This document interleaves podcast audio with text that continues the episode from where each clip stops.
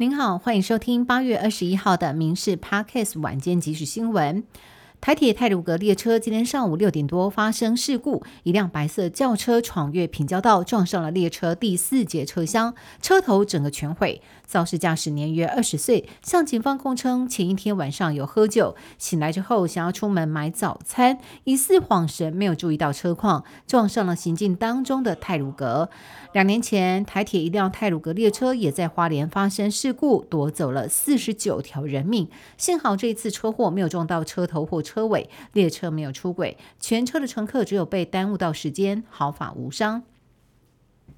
台大连续爆出性骚案，多名受害人遭同一位教授熊抱摸屁股，教授只是被停聘一年。除此之外，还有受害人指控遭到宿舍辅导员性骚校外申诉跟骚成立，校内性平调查却不成立。受害人今天在立委陪同之下出面，批评台大的性平机制失灵，纵容性骚文化。而台大发表声明澄清，校长只是请老师多关怀，有异议也都可以再提申诉救济。台大的做法引发争议，对性平案件的处理恐怕得更用心。台北市接连传出天坑，昨天傍晚，万华区昆明街出现了第五坑，坑洞面积大约一辆汽车大小。案发第一时间传出有汽车掉了下去，所幸无人受伤。初步怀疑天坑的原因可能是当地的地基松软，加上大雨冲刷，土石流失，造成了路面下陷。不过里长认为，今年五月工地抽水抽到连泥沙都抽了出来，是不是人为疏失？监管处还要厘清。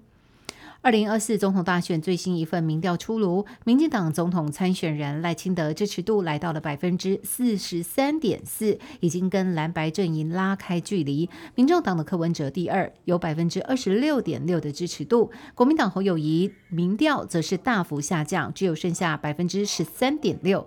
赖清德遥遥领先。民意基金会董事长尤英龙分析，目前已经没有撒卡度的局面。台北市立委选情持续升温，士林北投选区选情又增添变数。除了民进党现任立委吴思瑶拼连任，国民党则是推议员张思刚应战。今天新党台北市议员侯汉廷也正式宣布要参选。不仅要舍弃新党的名义无党籍参选，还透露说有国民党党工支持，就怕蓝营票源被瓜分。张思刚说将会透过党中央从中协调。全国中小学即将开学，但是日前传出国内的鸡蛋供应仍然有缺口，营养午餐用蛋可能会受到影响，蛋价还酝酿调整。蛋价评议委员会指出，蛋农普遍希望能够微调两块到三块，反映成本，但是还需要经过产销充分沟通讨论之后才会定案。农业部则强调，因为有安全库存，供应暂时不会出问题。根据主计总处调查，去年台湾民众的平均年收入为七十点四四万，创下历史新高。以行业别来看，军工教的铁饭碗、金融保险、不动产业的金饭碗排前三。可支配所得落在六十八到八十一万元之间。另外，一般人认为学历越高，薪资越高，但实际上大学毕业的所得只有在中位数，低于专科，有一技之长，比大学文凭更有用。